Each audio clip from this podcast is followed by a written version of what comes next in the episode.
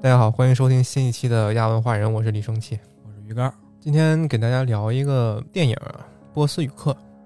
一方面呢，大家从这个名字可以听出来，它可能这个片子跟语言有点关系。嗯，呃，因为我大学专业经常跟这个语言打交道，所以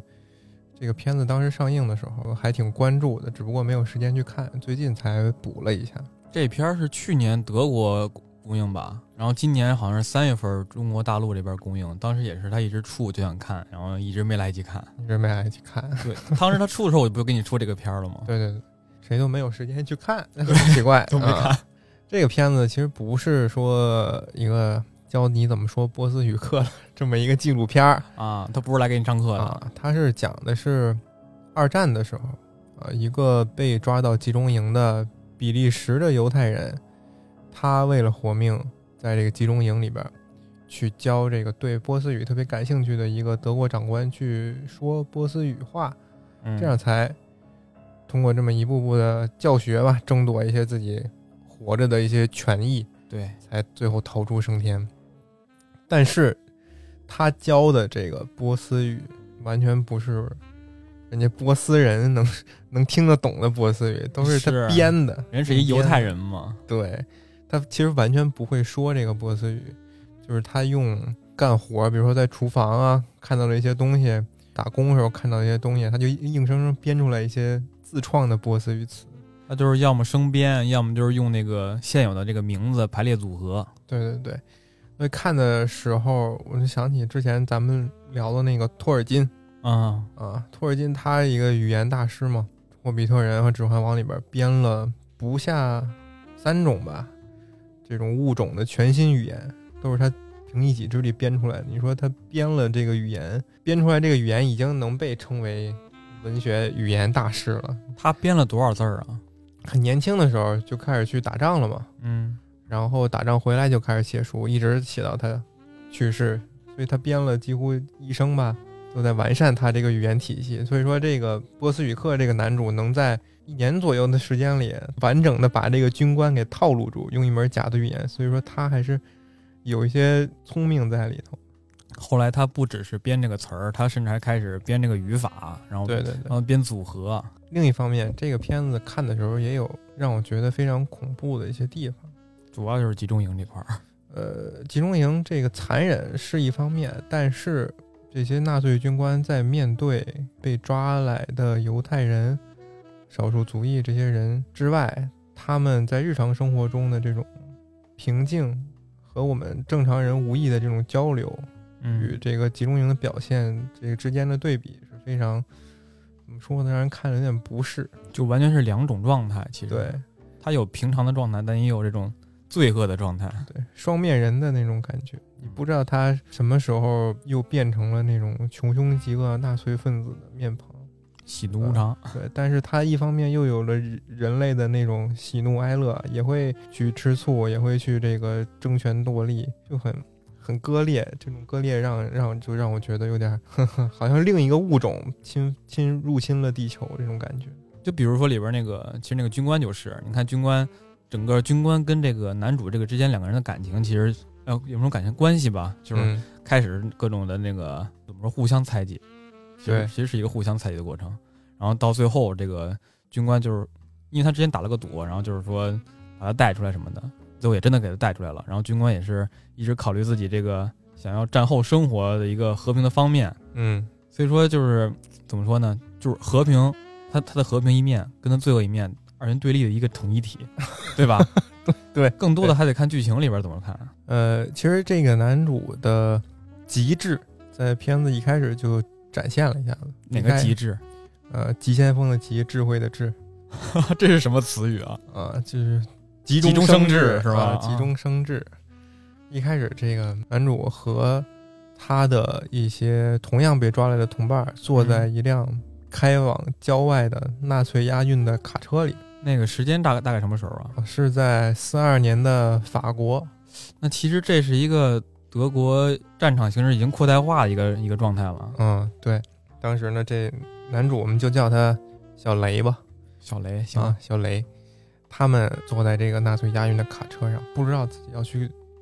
面对一个怎样的命运，但其实我们能大概猜到，他们就是其实被拉到深山老林里被排队枪毙的那种。对，而结果其实也是真的这样，那些军官让他们都排排站好，有的人呢就是正面对着这些军官，有的人是背背面对着他们，但是甚那至个还有这个耍小心思，假装倒倒那儿呢。啊，对，那就是男主。 对，我说我还没开枪，你怎么就倒下了？对他没开枪之前，就忽然就先倒那儿了。我以为军官能还能没看见呢，结果发现人是能看见的，太装傻了。小雷以为就能混过去，能逃一命嘛，嗯，但是没没逃过去。那个军官就想给他拉起来补刀，但是这时候他又想起来之前坐卡车的时候，他用自己的半个三明治和另一个小哥换了一本波斯语的童话书，对，波斯语的童话书。呃，他就想到我是不是可以装作是波斯人，我不是犹太人，对我不是犹太人，你不要杀我。但是正好撞枪口上了。小兵的上司他正在寻找会说波斯语的人，因为他想战后这个和平的时候，他回到去波斯去生活去，对，去那个他想去开饭馆儿，德黑兰。对德，他想去德黑兰去开个开个小饭馆儿，对因为他是他说自己小时候十二岁吧，就是厨艺就已经非常的厉害，非常了不地了。对，战后生活已经找了个出路，所以他找一个波斯人，我得先学一学啊，学一学怎么怎么说波斯语。嗯小雷就这么被带回去，直接扔到那个长官的办公室。嗯，长官那名儿挺有意思，因为德国人很多姓儿啊，就是他们古时候的一些职业。嗯，呃，这个军官呢，他的名字叫科赫，这在古时候是啥职业？其实就是会有一些变体啊，但是往上倒就是厨房的意思。他就是厨房的意思。，对，所以他对于他这个想当厨子的梦想非常的合适， 也是一个隐喻。 因为他其实，在剧里边一直在说，说我就是个厨子。 对对对，他就梦想就是去伊朗的德黑兰开一家自己的餐厅，他还是童子功的。对他小时嗯候就是那个厨艺就不错嘛。对，所以他急需找一个会波斯语的人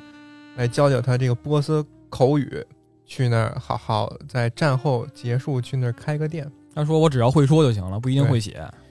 对，正好这个男主他其实也也不会更多的不。认识这个波斯的字儿嗯，啊、也不会写，因为他本来就不会波斯语。这要再写出形儿来，那可太难了，嗯，你的那个波斯语其实就是和阿拉伯语非常的像嘛，反而不好就是画。从右往左的嗯，那个语序。怎么说？说句不好听的，就是像虫子似的爬在那儿，对 吧？有点像蒙不不，蒙古语是每个字好像会更长一点，啊，从上往下更长一点，像个对小旗子似的，对吧？但是波斯语、阿拉伯语就是更小。横着的，你看也一串密密麻麻的，它纵向可能没有，反而没有那么密哦，啊。而且这个波斯语也是一门非常古老的语言，作为我们说中文的，可能有种感觉就是越古老的语言说起来反而又……记得那时候大学的时候学过古希腊语，我嗯，不知道我们一个中文系的为什么要学古希腊语啊？很多语言动动词它有变形的，对吧？比如日语，啊，比如日语 是吧那个粘着语，嗯，呃，比如说你主主动做什么，你被动做什么，你可能做什么，你嗯不想做什么，全都体现在这个动词后边儿粘着的这一个要素这个要素里头。嗯，你一个动词你要记很多的变形，它一直在变体变呃形，，英语也是，你不加三单加 s，什么嗯过去式，嗯，那古希腊没语错， 头大了古希腊语学的时候它几种变形，你可以猜一下，六种，少少一位，六十种啊，三十六种。哦，还行，三十六种。哎那时候上课之前，那个古希腊语老师说，我们这个期末要闭卷考试，我们都傻了。闭卷，啊，背三十36种动词变形，这是一个词，我们它不可能只考一个词，对吧？它有没有？有规律呢？就每个词儿的三十六种都是一样的呢？你看中文有没有规律呢？有啊，一个车，嗯，一个鞋，一个猫，可以说一个，但是你要说对的，你要说最精确的，还是一只猫，一对吧只鞋，一辆车这种，就就是大概这个意思。你不可能用一个词把他们都都那什么了，而且还有语言，就是说有一个习惯的问题，对吧？按照语法，这句话应该怎么说？但是你发现人家平常不这么就说，不这么说，对吧？一头牛凭什么呀？一匹马为什么不是一匹一匹牛呢？都是那么大个儿的，对吧？就是习惯问题。你有有的就是你不深入的学，不深入地单个记，你就就不对能不能这么说。英语老师一句常话，固定搭 。配，记就完事儿了对，对，对，其实看他这个编这个语言，我想起之前那个西夏有一个造字，嗯当时那个李元昊就是一直在骚扰北宋那个，嗯他让他的大将，他让他的大臣那个也李仁荣，然后开始造字，仿这个汉字来造字，他基本就是二合一、三合那不一累死了。啊，二合一、三合一、四合一的造。你想想，他编出来那个按汉字拼着造，可能我们现在看起来就非常的诡异了。因为现在西西夏文已经失传了，嗯，其实是个死文字了。他基本就是你看他把两个字给拼的拼成一个字，你想那个多复杂那个字体字块儿，对啊呀、他生拼了生拼了大大概五千多个字儿吧，以前那也不够用啊，差不多满足日常的基本需求就是五千字儿差不多了。写起来挺费劲的。嗯那现在能能破译它是什么意思吗？没有，现在在在学学嗯哎学家们都在学，但是没有完全破译呢。哦，语言这东西你学都不太好学，何况你编一个出来呢？你得完全自自说自洽才行。啊，这个小雷被带到这办公室的时候，这个军官其实他们也心里也贼着呢，就是说你怕你是为了活命骗我们嗯，啊，还特意问他问他几个单词，虽然我自己也不懂吧，但是就快问快答嘛，你要反应不过来我就毙了你。其实我看他反应也不咋地，为什么军官就信了呢？ 呃，一开始问了一个问他爸爸，爸爸在波斯语怎么说？正好这小雷在之前唯一知道的波斯语词对就是这个，因为他指了那个词儿，问那个当时给他书那个人儿说这词儿怎么念，嗯，什么意思包包啊？对，包包包包就是爸爸。这小雷是胡言乱语了一通。啊，搪塞过来了。啊，胡言乱语一通，把这个军官给骗过去了。从此，这小雷呢，从此就和这个营里边儿那些非雅利安人的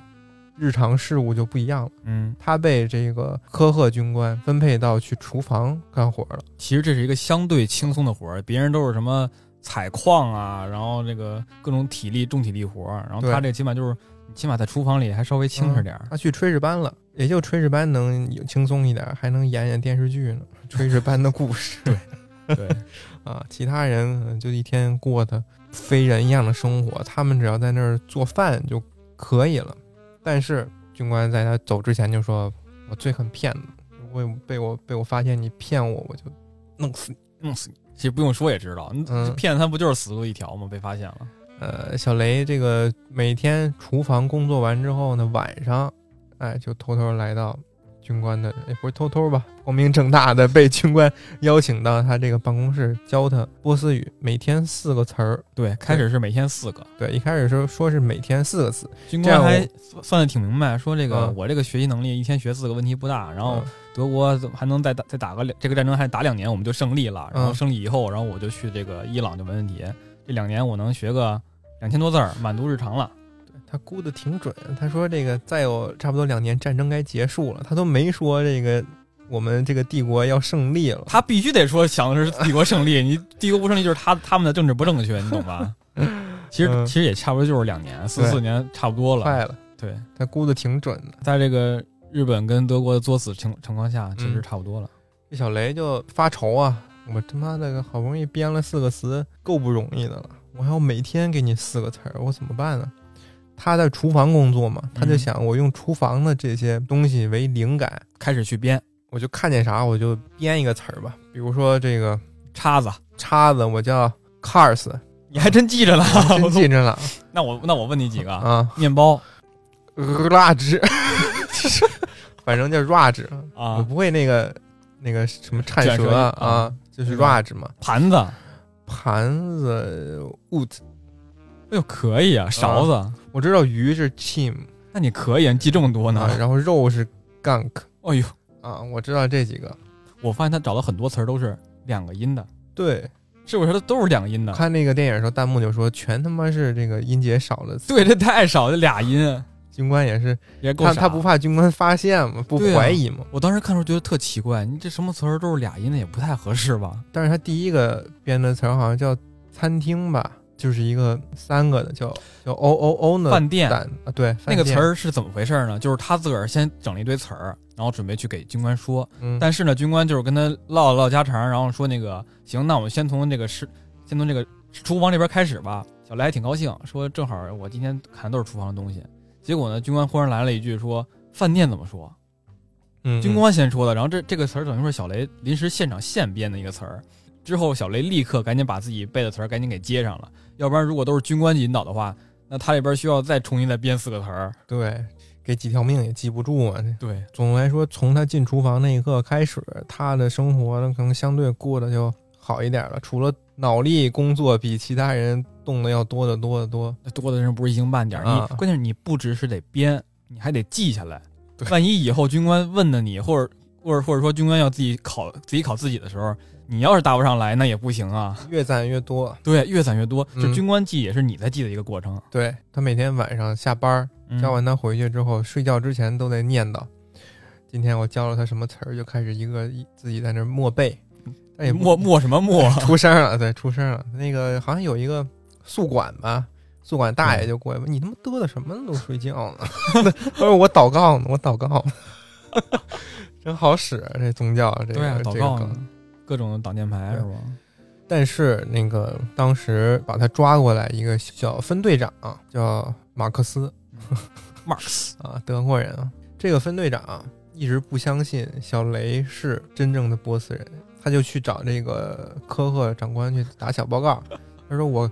我跟您说吧，这个小雷绝对不是犹太人。你看他那犹太脑、犹犹犹太脑袋、犹太眼睛、犹太鼻子、犹太嘴，那后脑勺都是犹太味儿的。啊，就整个开始自己胡编，就就说，就完全是凭自己的一番主观意愿说他不是犹太，他是犹太人。对，科克长官就急了。我为了追求我的梦想，我好不容易找着一个，你就他妈你懂谁是犹太人？而且他啊还说了一句，说什么“就你聪明，我傻呗， 你比我聪明呗。”第二句是什么？第二句是说，啊，那等于等于说你认为你拿了一个不是波斯人，然后你过来来我这儿骗罐头来了 是吗？啊两句话都给他问傻了，我跟你对，说吧。当时科克长官说，谁他妈能找着一个犹太，找着一个波斯人给我呀？我就给他十个肉罐头。嗯，那会儿那个战争年代，肉罐头那那是绝好东西啊。对，当时找完之后分了两个给他，就挺开心的了，定还金说 还说要把这个罐头寄给这个汉堡的家人呢。对对对，你说现在谁他妈寄一个破罐头给给家人呢？但是那会儿一个罐头就就可美天儿的了，对，那时候算是比较美味嘛。给他骂回去了。但是这个分队长，我们管他叫小马吧，他就在其实，在片子里一直没有放弃去找到小雷的破绽，嗯他，一直在坚持去找。又过了一阵子吧，科赫长官发现自己需要加快一下学习进度啊，他觉得自己己每天学太少可能了，觉得这个帝国要要要结束了， 是吧？觉得帝国要盯不住了。四二年，四二年其实德国第二次打了苏联，有一个夏季攻势。嗯然后那个他觉得快不行，那会儿应该是夏季攻势尾声的时候，应该是四二年十一月。然后苏联那边朱可夫率队然后反攻了，把这个德国这边第六军团给吃了。吃完以后，开始整个东边都开始反攻了。嗯，同时，四二年年底这边这个盟军也从这个西西里岛这边登陆了，整个这个什么斯大林加格他们，对斯大林格勒战役也失败了，这个南边这个阿拉曼战役也失败了，德国等于东西东南都完蛋了。四四年开始那个诺曼底又登陆，等于说确实是差不多了，嗯，差不多了。就没几没没一两年的事儿了。嗯，所以这个科赫长官他可能就把心思放在了厨房了。我就是个厨子，但我、啊我得赶紧赶紧学会以后去别地儿当厨子去了。这个长官和其他军官不一样了，就是说，其他军官可能都穿着军装坐在办公室里边，要不就在前线打仗。对他呢，他穿一身厨子的衣服，坐在厨房里头去处理这个营中的各种事务。对，挺有意思的。他就看着那个小雷在厨房里忙活，然后他坐在一边拿笔，好像在背单词还是在干嘛干活来着。嗯，就在这时候，他把那个小雷叫来说：“我写了一个有四十个德语单词的一张纸，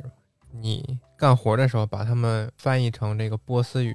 然后你下班之后过来教我这四十个单词。”这一下给小雷干懵了，而这且是不给他比，就是你对得一边编一边记，对对，然不后给到最后比，还得留给他。平常是四个，这对一下就变成四十个了。小雷都震惊了。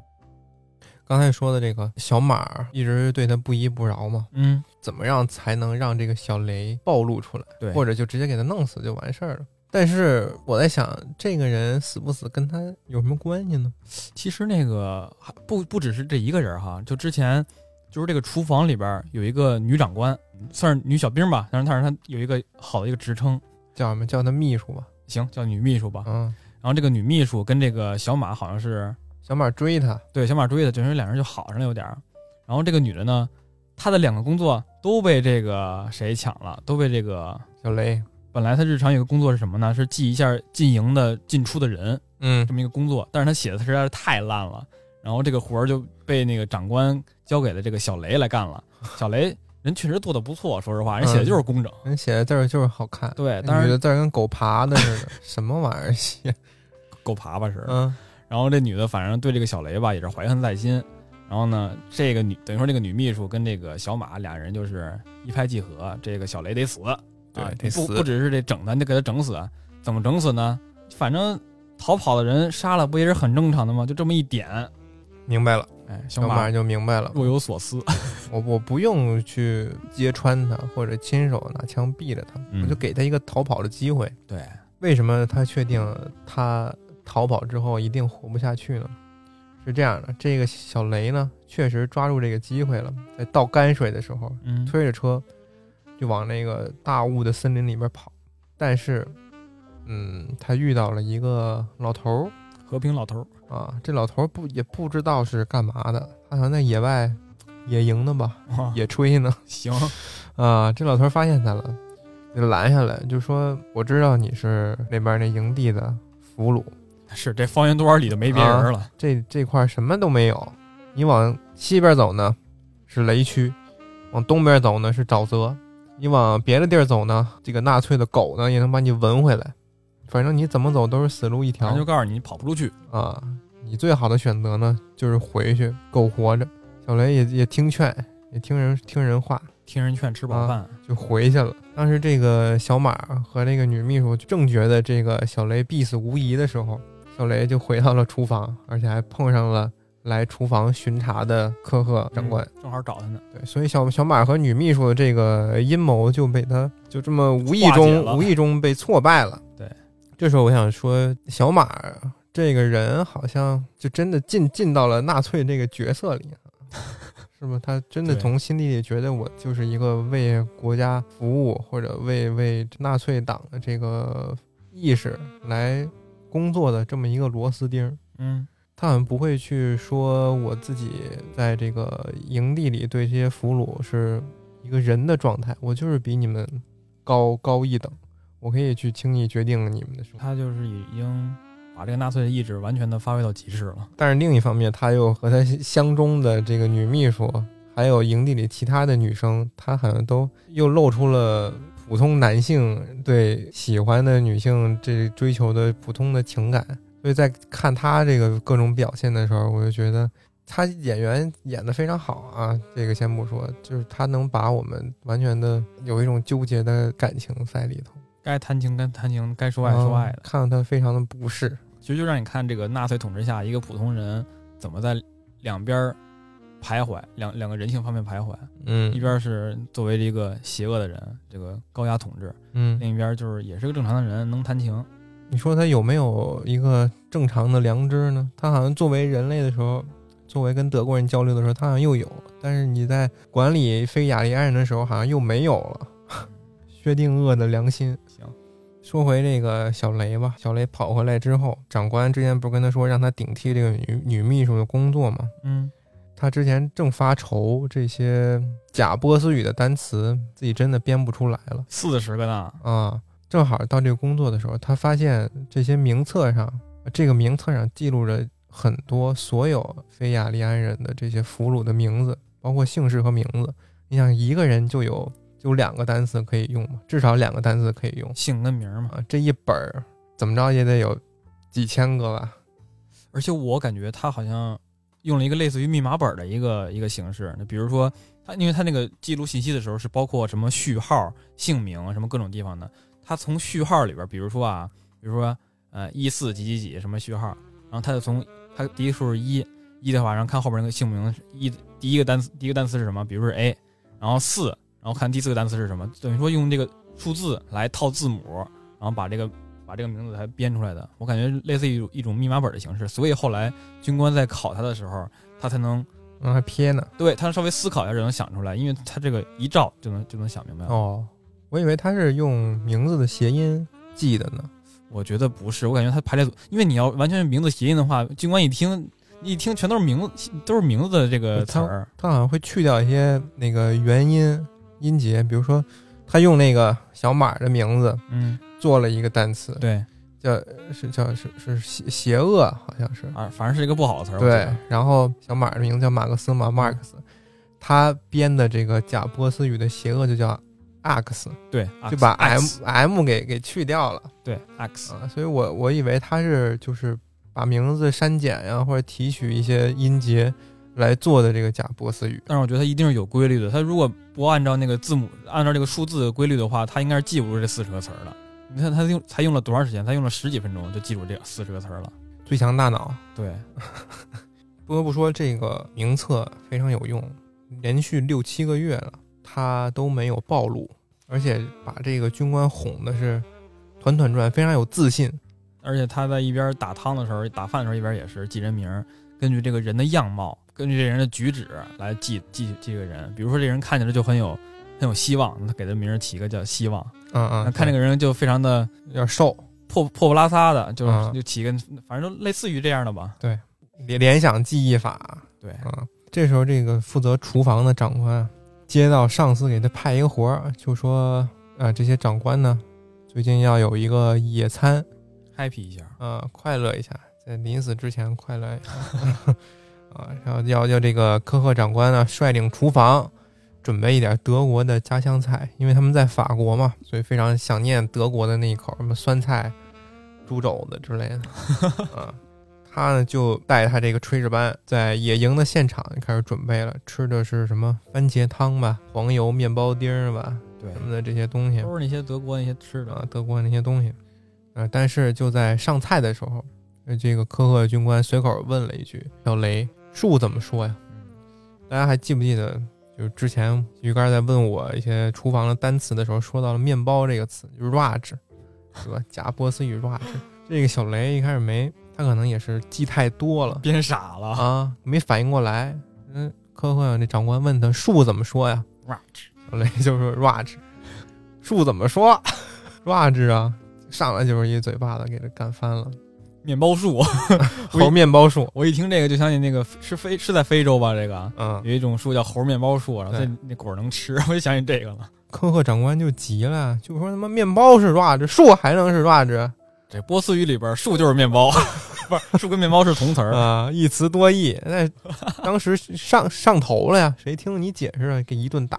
给他们打的都昏迷了吧？给你他妈打的波斯语没有一 词多义，啊！但是就在昏迷的时候，这求生欲，小雷求生欲不得不说非常的强。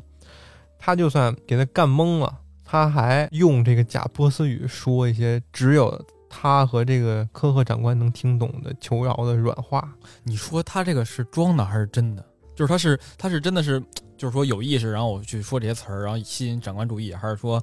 我就是实在是说太多了，我现在脑子里这个词儿比比德语的词儿我记得还清楚，我觉得他可能是演的，演的是吧？你就说我他有猜意是识演吧的？。嗯，如果他没演的话，他不可能一宿都没睡吧？弦儿一直绷着呢，总要说到周围照顾我的人听到我说一些听不懂的话，把这个口风给传到这个长官的耳朵里去。熬一宿，嗯，熬一宿换一命，多值呢！值了。就这么一个昏迷的小把戏，就把这个科赫长官的心给俘虏了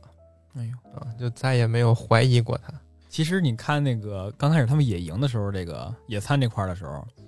就这这种和平的场景也是可以跟后边儿咱可咱会说到哈，就这种嗯和平的情况，对这种战争时候还得有和平的情况。对我甚至想起来，当时一战的时候，甚至还有因为一战还算是一种贵族的战争嘛，反正一战的时候欧洲战场上面两个敌军甚至还在圣诞节踢足球嘛，真的，真的就是圣诞节的时候两个人都走出战壕过来踢足球来了，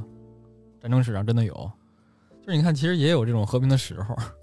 二战这个德德国对于他们的敌人，好像就完全没有了，他们完全陷入到这个希特勒这个种族主义里边啊了。疯狂的理念当中对，啊，所以他们在这个野营这样的一些表现，也非也是跟这个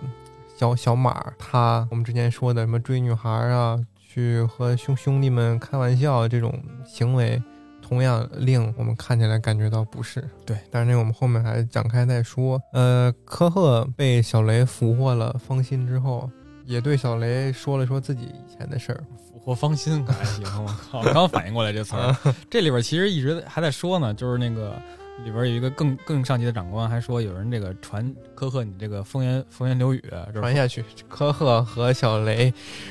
不是小雷是科赫的男宠。对，就就传这么一个， 然后反正也挺搞笑的。嗯，科赫就跟他说，我小时候也是在德国过得也不是特别好，因为好像妈妈她也没见过，小时候就吃的最多的就是卷心菜和土豆，所以挺惨。对每天晚上做梦都梦见想吃好吃的。所你以想他小时候是什么？他小时候是一战的时候，那是没好吃的。啊、所以他长大了想当厨子嘛。但是谁想到他妈长大之后又赶上这厨子没当上，就直接穿上军服了。消失的一代，嗯，而且他，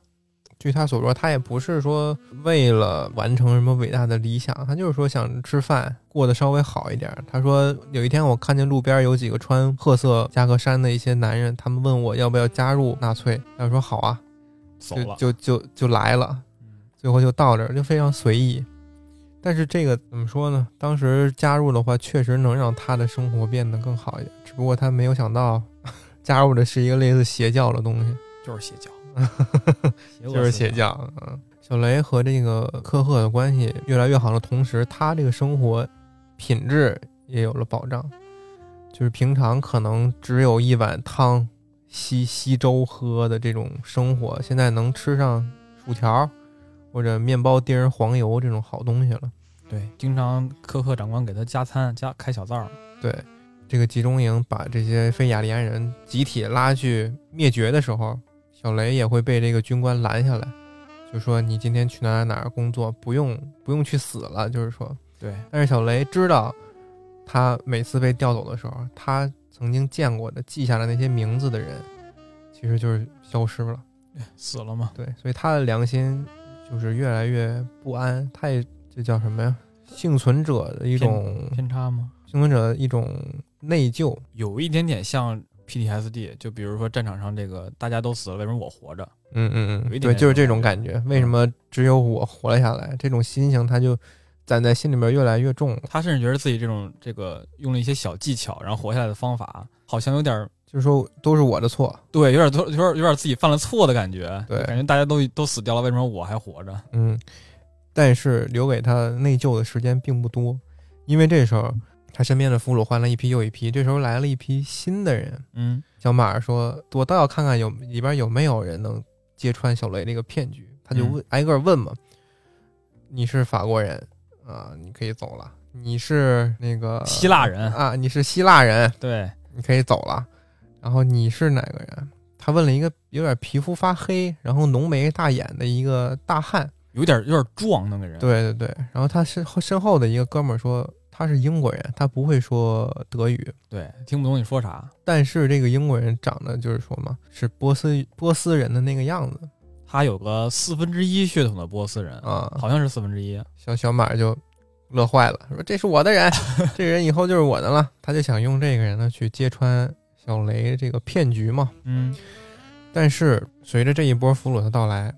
个有一对儿意大利兄弟住在了这个小雷床铺的对面儿。当然不知道为什么他们他们可能是意大利里边儿的这个非雅利安人是吧？对然，后被带在被被被抓到这儿来了因。为你想，德国也是会会找一些德国本地的一些非、呃嗯，非雅良人先嘛打也是有的先。先立个靶子。对，这一对儿意大利兄弟呢，当时那天晚上也不知道为什么就发现小雷其实是假的波斯人了。怎么发现的？我们也不知道，可能就是家里有亲戚啊，或者 听过波斯人说话，但是他们也没点破啊，没点破。他弟弟是个哑巴，然后他那个后来他们在出操的时候，那个弟弟被别人给揍了一顿，然后鼻青脸肿的回来了。后来第二天，这个小雷跟那个军官回来以后，他跟军官说，能不能这吃的我能带走吗？就是一些挺好的一些面包啊、火腿肠啊这些东西，能我能带走吗？那军官就知道你要干嘛，就说你别别给那个人别给他，然后别找事儿什么的。然后小雷反正求了半天，军官说那我陪你去吧，然后就拿点好东西、好吃的，然后给了罐这个头，啊肉罐头。，对，有肉罐头什么，我陪你去。嗯，然后给了那个哑巴，算是救他一命嘛，因为都已经被打成那样，吃稍微吃点好能缓过来嘛。那意大利哥哥就说：“感谢你救了我的弟弟。”对对对，马里奥和路易 基，意大利人。行， 等于说记这份情呢。然后小马呢，因为得到了这个波斯裔的英国人，啊所以他非常的激动。那个小马就找到小雷说：“今你活不过今晚了，我今天就要用我得到的那个波斯神奇宝贝，我得到的那个波斯裔的英国人呢，我揭穿你，他说你们两个老乡一定很想好好聊一聊嗯一，定能有很多的共同语言。但是当小马走进营房的时候，看到这个波斯人已经被割喉了，躺在床上抹脖子了。啊、气疯了，马上就要找到真相了，马上就要看到这个悬疑故事大结局了，却加更， 再也看不到了。对，就无嗯限期加更。啊，他就在这个营房里发火了嘛，说到底是谁把他杀的？这时候，这个意大利的哥哥马里奥出来了，说是我干的敢做敢当，啊，就是我干的。那小马都不把他们当人看嘛，其实他也知道，他要是不出来承认的话，没准就是营房里边很多人都要嗯全都要都连全累。都突突了。对，小马就没把他们当人看，这我我都不听你解释，你说了就是那你就是你干的嘛，因为他就想找个人他撒把刀都扔出来了。找个人撒气嘛，嗯也看到了那个凶器，对，就直接没说话，抬枪就给毙了。那哑巴弟弟路易基呢，就趴到哥哥身上哭，哎，不会说话，连哥哥也不会叫，就啊啊啊跟着叫。当然，这个小马不知道那是个哑巴，他也不会关心这帮人到底会不会说话，会说几个话，就在营营房里边骂了大家一顿，夺门而出。这个意大利兄弟这一个举动，虽然暂时保住了小雷的性命，但是小雷的这个良心确实实在是过不去了。更过意不去了。他觉得很多人都因他而死，为什么只有我活了下来？那么正好是，好像他们这个营呢要被盟军查了，就是盟军已经从这个南边已经快要打过来了，南边跟西边都要打过来了，等于说这边快要被解放了。因为四四年差不多八月份，然后法国这边就被收收收复了，嗯等于说这个已经很快就要把这边收复了，他们就得撤退，该跑了，卷铺盖滚滚蛋了。对，所以他们很这些长官很害怕，他们在集中营里边做的那些事被当做证据留下来，嗯，包括俘虏啊，什么这些名单啊，残忍的设施啊。我知道一个比较，我们都是对集中营比较熟悉的一个，就是说有毒气室嘛，嗯，对吧？非常残忍的一些东西，包括就是说这些俘虏死了之后，脂肪会被做成香皂，对啊，什么这个皮做成包包衣服啊，他们完全是把这些俘虏当做另一个物种来对待他就当成材料了。啊，当成原材料来嗯去收割了，像小麦子似的，像韭菜似的。反正他们就各种该烧烧，该该该炸炸，对就不能留任何证据。做了一些人体实验，比较变态的有对双胞胎的那种实验，因为当时科技也没有那么发达，他们就很好奇这双胞胎是不是能够有什么心灵感应啊、心电感应。嗯，比如说，他们就把双胞胎中的一个胳膊砍掉，看另一个会不会觉得痛，还把双胞胎，比如说后背皮给它切开，然后再缝在一起，把两个人拼在一起，哎呦，就做成人人工的这种连体连体人儿，还有什么往眼睛里打色素什么的，嗯看有什么反应。反正做了一些非常惨绝人寰、毫无人道的事情还有什么那个人兽人畜杂交的啊！当然这是种。能成功就怪了，反正当时我们去那个东北考察的时候，然后去了一趟那个七三幺罪证陈列馆，嗯各种的展示了这个侵华日军各种的细菌实验，然后罪证框啊、物件儿那些东西什么的 嗯都有，然后以及当时日本的一些疯狂计划，比如说什么潜水航母啊，潜水航母可太羞了，航母里边就是潜水艇里边有飞机，哎呦，然后还它有咋飞出来呀、就是它那个浮上水面，然后把那个后舱盖打开就能飞出来了嘛。啊我想我以为从水底下飞出来呢 那是潜射导弹，还啊！有什么这个往往美国扔那个气球、热哦气球，，这个知道那，个扔那个毒气愚弹，对，其实好像是可行的哈。其实能太，慢了吧？能炸到海西海岸，没时间弄了，玩的就是西海岸啊，对，太晚了。反正都是各各种这些怎么说惨绝人寰的事儿，然后还有还看到很多那个建筑，比如那个什么焚尸炉的那个烟囱什么的，嗯嗯那各种遗址，看到这当时都很多的非常恶的东西。你还记得咱去南京参观了那个南京大屠杀遇难同胞死伤纪念馆吗？啊，对，啊那个也去了。那个馆其实做的挺好。那个当时人也特别多，当时排队排了好久。嗯，咱俩去的时候正值暑假嘛，然后很多家长都带孩子去参观，看看当时那段历史。它整个从内到外都是一种庄严肃穆的感觉。对，而且他这个就是这个叫什么？你比较专业，这个路线动线吧，动这线动线设计非常有讲究，配合那个光影，对，尤其是从那个馆里一出来的时候，就你压抑了一整一整场那个馆，然后突然一出来，嗯然后正对面就是一个池子吧，然嗯后再、再往前就是那个纪念碑，感觉活着真好， 真的出来以后第一感觉就是活得真好。然后他当时在里边，我印象最深的是有一面有一个大圆厅里边，嗯然后它整个墙上都挂着各种的那个遇难同胞的那个照片儿对，还有信息什么的。嗯那个厅里整个都是黑的，但只有那个照片那块是白的，反正那块儿很多人都在那儿驻足，在那儿看。咱们排队进馆的时候，外边立了一个巨大的十字架的一碑纪念碑啊，我还拍了一个照，但我我拍的时候发现，如果你白天去，就是说你白天正常游览走那个路线的话，那个碑永远它是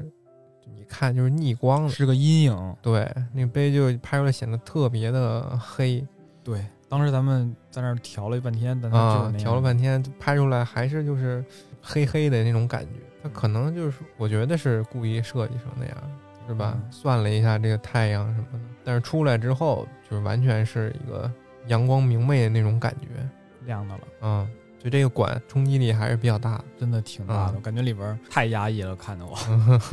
就是这个铭记历史跟珍爱和平从来都是不可分割的。嗯就你看，除了这个以外，咱们当时小学还读过一篇课文，叫那个《奥斯维辛没有什么新闻》，对，也是一篇其实是记录了一个历史跟现实的这个两两个连接的一个一个故事。嗯它里边其实就是说以乐景喜哀情嘛，其实是他那个当时那个作者叫罗森塔尔，嗯然后他当时就是说跟随那个团，然后带了很多人去参观这个奥斯维辛集中营，嗯或者说叫布热津卡，就在波兰那边那个嗯那个集中营，然后整个就是因为现在看的嘛，其实都是一种鸟语花香的样子，然后都很和平。导游带着大家去参观，一直一直在说说什么呢？就是说在这里最可怕的事情是这里居然是阳光明媚的，嗯阳光明媚的居然是最可怕的事情，就可以反衬出当时这里有多么的恐怖、和黑暗，对吧？？确实，你想这里，它当时可能是一个，肯定是一个常年黑暗恐怖的一个地方，然后所以以至于这种阳光明媚才是一个不可能出现的事情，在当时。嗯我不知道奥斯维辛大门上有没有印一句这样的话，就是以功过论处。哎，其实这个片儿里边最开始说那他那个大门上就写了一个这句话，对，那是一个德语翻译过来的一个拉丁语短语。这句话本身没有什么毛病啊，但是就是被这个纳粹率先用在了很多集中营的大门上。用恶心了呗对，就是这句话脏了，啊，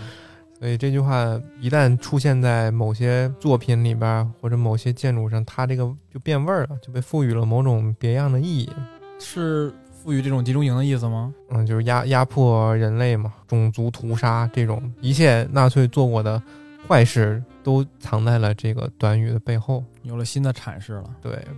语言反正是无辜的。原是无看谁用，嗯，还是看谁用。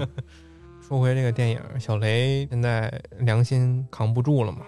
他就是说，本来意大利兄弟这波人，这波俘虏是要马上被带走灭绝了，嗯，但是他这个意大利弟弟的哥哥被小雷间接害死了嘛，他就非常过意不去，他把自己的大衣也给了这个弟弟，然后也告诉他说，明天呢你代替我去活着，然后我代替你去走向灭绝营的队伍当中，换条命吧。对我们俩交换一下性命。其实你想交换也没啥用，你回来以后，那发现民人不对，他不照样死吗？我当他时没照片吧？他他代表什么？他代表是要给那个波斯，他要给代表给军官讲波斯课，啊啊，也是对不对？你这怎这怎么可能活到第二天？活不了。我当时在想这个事儿，哦，有道理。 他他是他是个特殊的人儿，你嗯，你换了管啥用啊？他只能说就是借这个手我让去死，嗯并不是说让你去活，他更更更重要的是让自己去死。嗯，有道理。但是科赫长官啊，怎么能放过他呢？也也不是放过他，怎么能舍得他走呢？ 啊，当得知这个其他军官看到小雷在灭绝队伍当中的时候，他就赶紧擦擦嘴说：“先生们，我这顿饭我不能陪你们吃了，我得饱了我得去救救他。”不，他也没说啊，就是心里我得我得去救他。一开始在那营地里还走，就有点长官那个派头。后来就小跑起来了，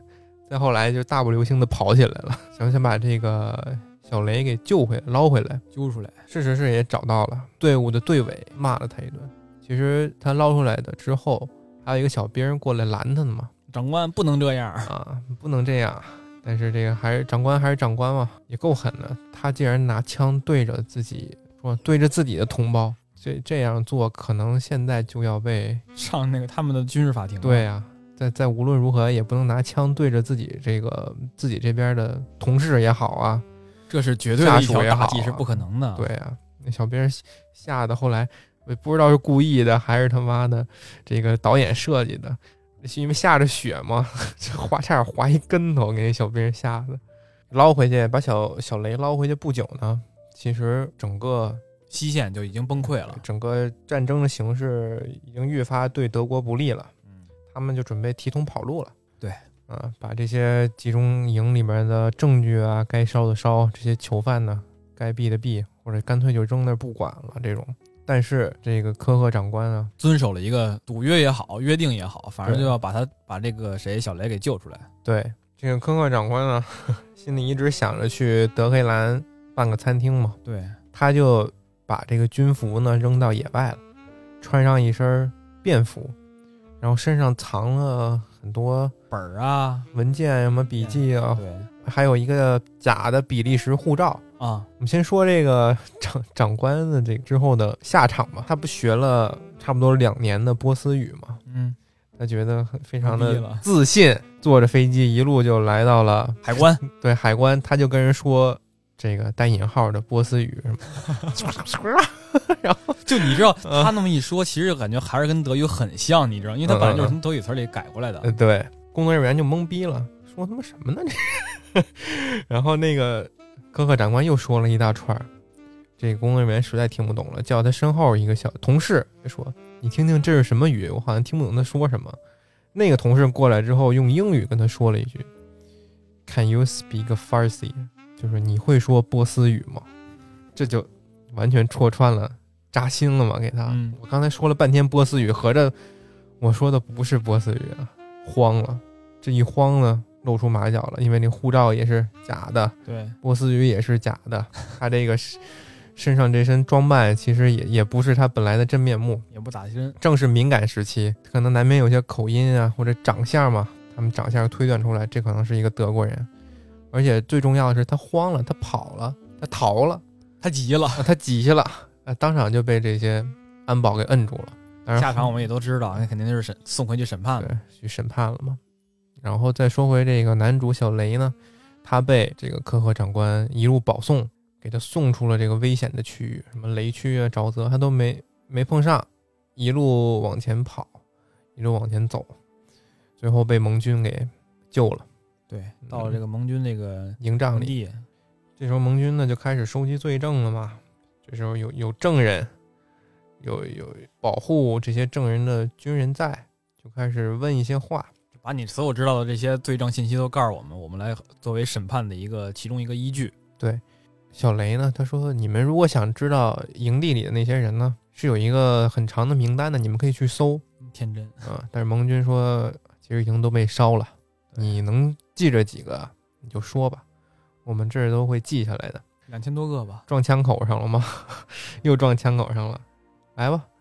别人就是其他做被被被做笔录的那帮俘虏。要不能说出几个名字来就不错了，对有的甚至就就精记精神不正常，就记一下这个个同床的人，你你你想在这种环境隔下啊嗯壁能活下来就已经是很难很难了，对。再再想记什么人那可太难了，嗯就是记可能就是最他能记得什么，就说明记得是最好的朋友，可能在营地里边对救过你、帮过你、给你几顿饭、给你点好吃的，这么的这么过命的朋然后友，能仇人，那能有几个呀？ 对吧？嗯，仇人那能有几个呀？对不对？对。但是盟军一问他说：“你记着几个就说吧。”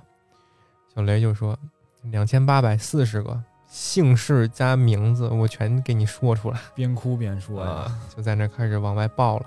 那块儿其实我觉得是这个影子片的一个很高震潮惊很高潮的一个地方了。对，大家都已经都不说了，嗯，那个别的长官呀，或者说别的幸存者都看这边儿，随着他一个一个往外爆，其他这些盟军的军官啊、什么秘书啊、其他的受难者呀，都把这个目光转向他。嗯随着音乐一点点看他，他好像就是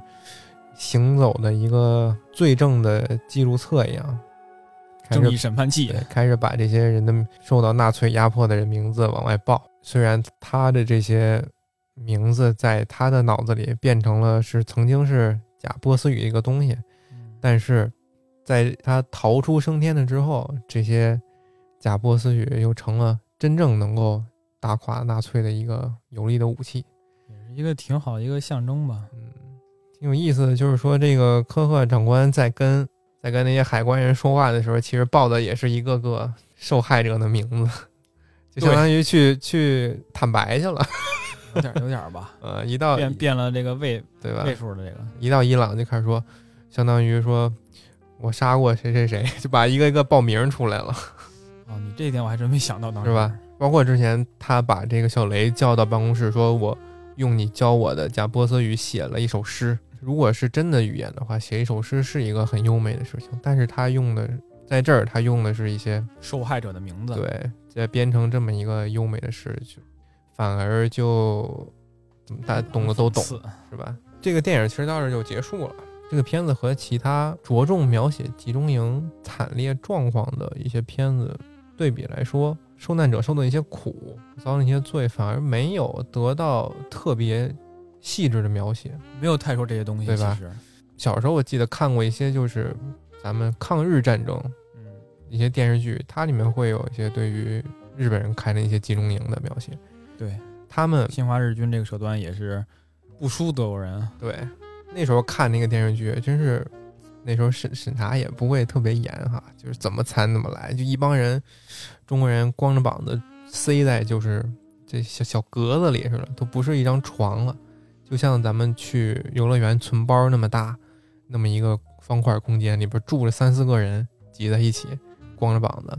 然后每天不是去干苦力。就是就是去直接去被拉过去弄死，或者做实验之类的，然后什么包括各种非人的待遇吧，对，什么穿条纹衬衫的男孩儿啊，什么辛德勒的名单啊，里边儿难免就是会有对这个毒气室啊、排排枪毙特别细致的一个展现。但是在这个片子里面，对于纳粹主义恐怖的描写，不是在于他们用了多么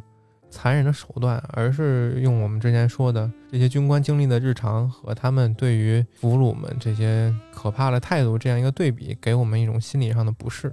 一个反差，对，我们可以再说说，再聊聊这个小马儿这个人。年轻人好像似乎更容易受到去这个极端主义的影响对煽动，他的理念，甚至比这个科赫长官还要怎么说？这个思想钢印刻的更深。那个长官就是说，我要以后做一个厨子， 不是我以后开一个饭店，对吧？那你说小马儿这个人，他全程没有表现他对战争之后有什么憧憬，他对自己人生有什么思考，他就想着为这个一直奋斗奋斗奉献。啊他也你哎没有想，他现在反映是一个二十郎当岁的一个年纪，那嗯其实，在整个在希特勒上台之前，那都那再往前推个五六年吧，六七年，那他才十七八九、十六七，那那正是他那个思想正在成长的阶段，他很容易就受这些就就灌输进来了。对，有一个名人名言：“别让爱国主义成为流氓最后的庇护所爱国贼嘛，啊！以正当的名义就去闹呗，去折腾呗。”他对自己以后人生也没有什么多大的规划，但是殊不知这样的这个想法反而就是会害了他，因为他没有去没有去主动的思考嘛。他没有自己的这个人格，他没有这个批判思考的意识。对，在二战结束之后几年啊，有一个记者去看了一场对于一个为纳粹工作过的一个人的审判，叫艾希曼啊，纳粹党卫军的一个高级将领，嗯，大官儿，曾经负责执行犹太灭绝计划，但是他的这些行为在纳粹这个整个邪恶帝国之下，其实也是一个很普通的螺丝钉的这么一个角色存在。他只不过他执行了很多其他纳粹分子都会执行的一些一个命令。就其实这种国家意志已经到了个人上的时候，你要审判的话，能审判是谁？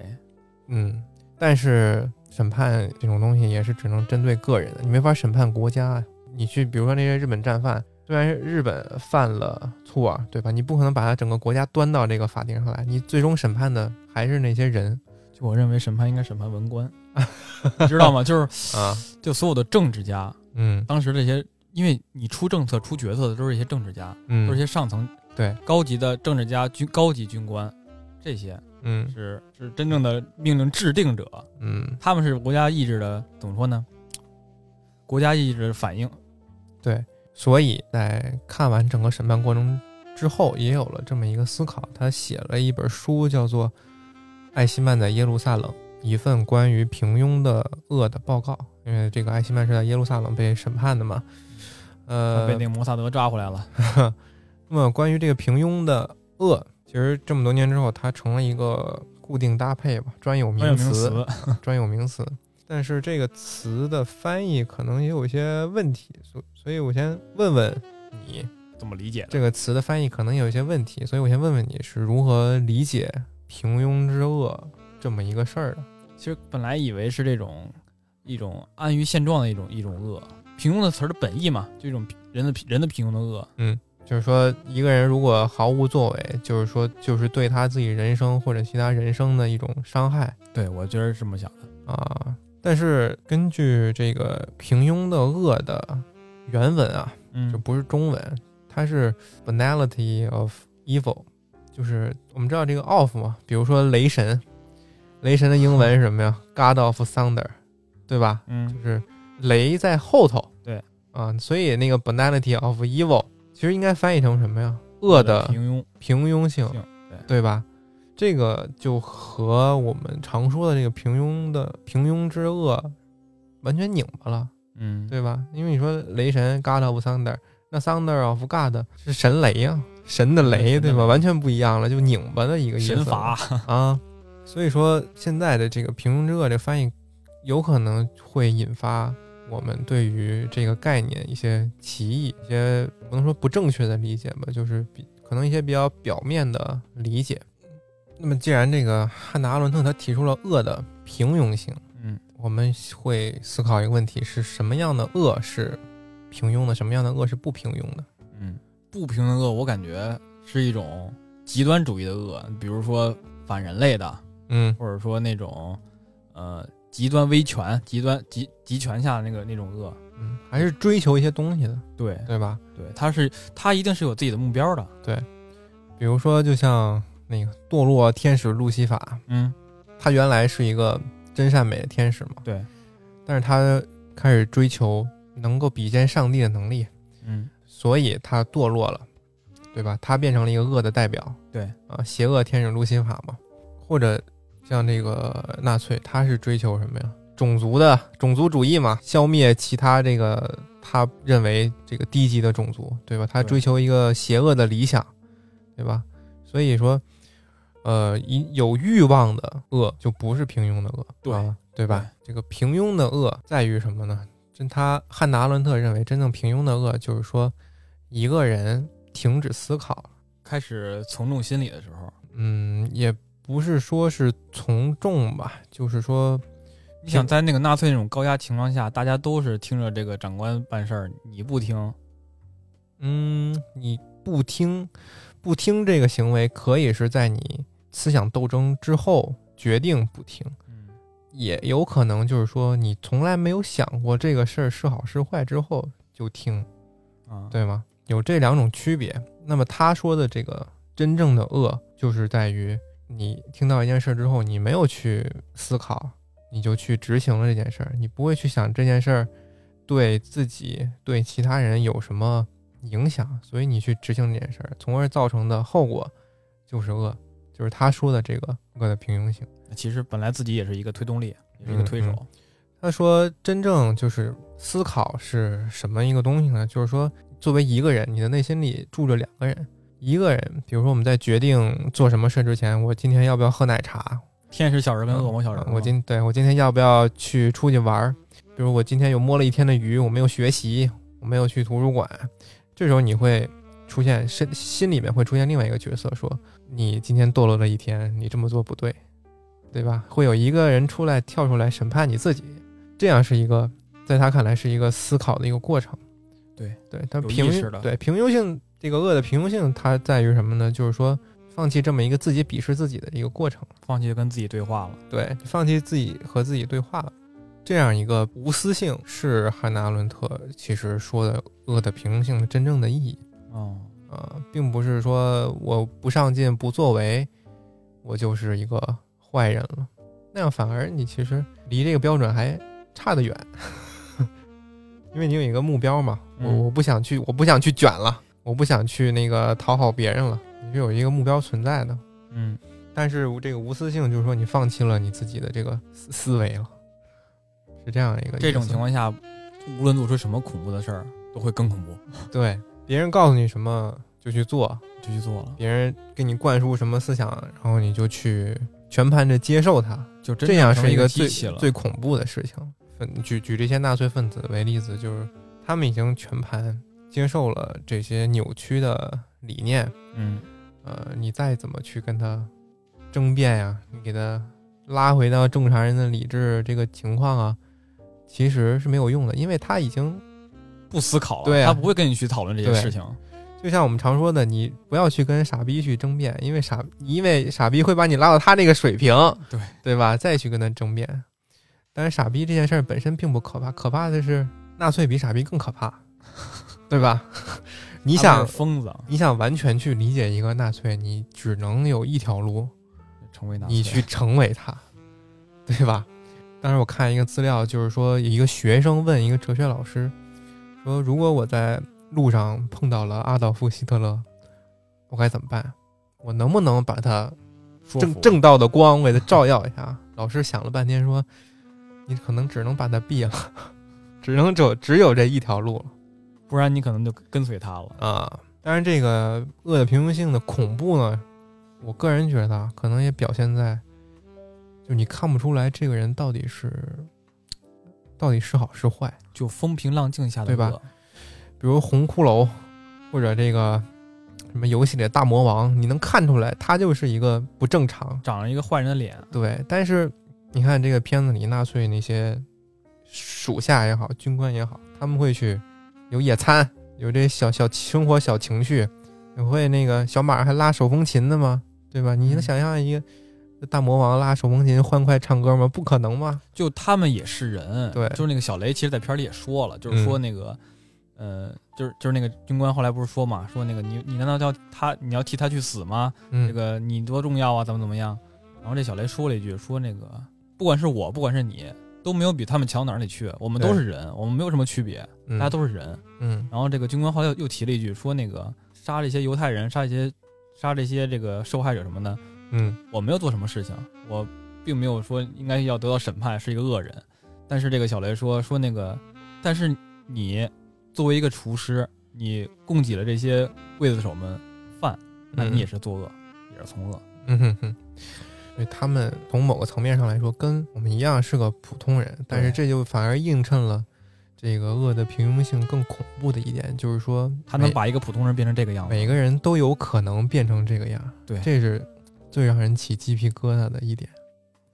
就不要忽视你内心阴嗯暗的角落。要要像我们之前学的那样，吾日三省吾身。你要想想，你今天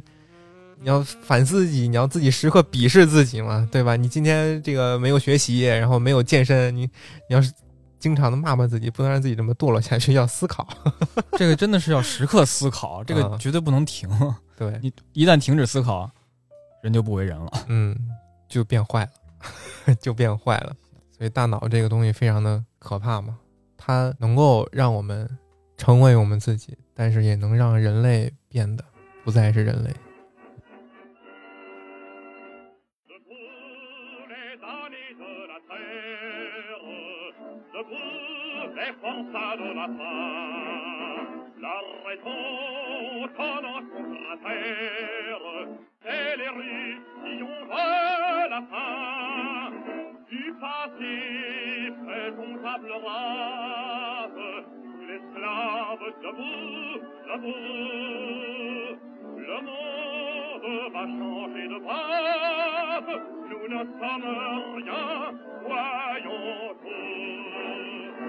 C'est les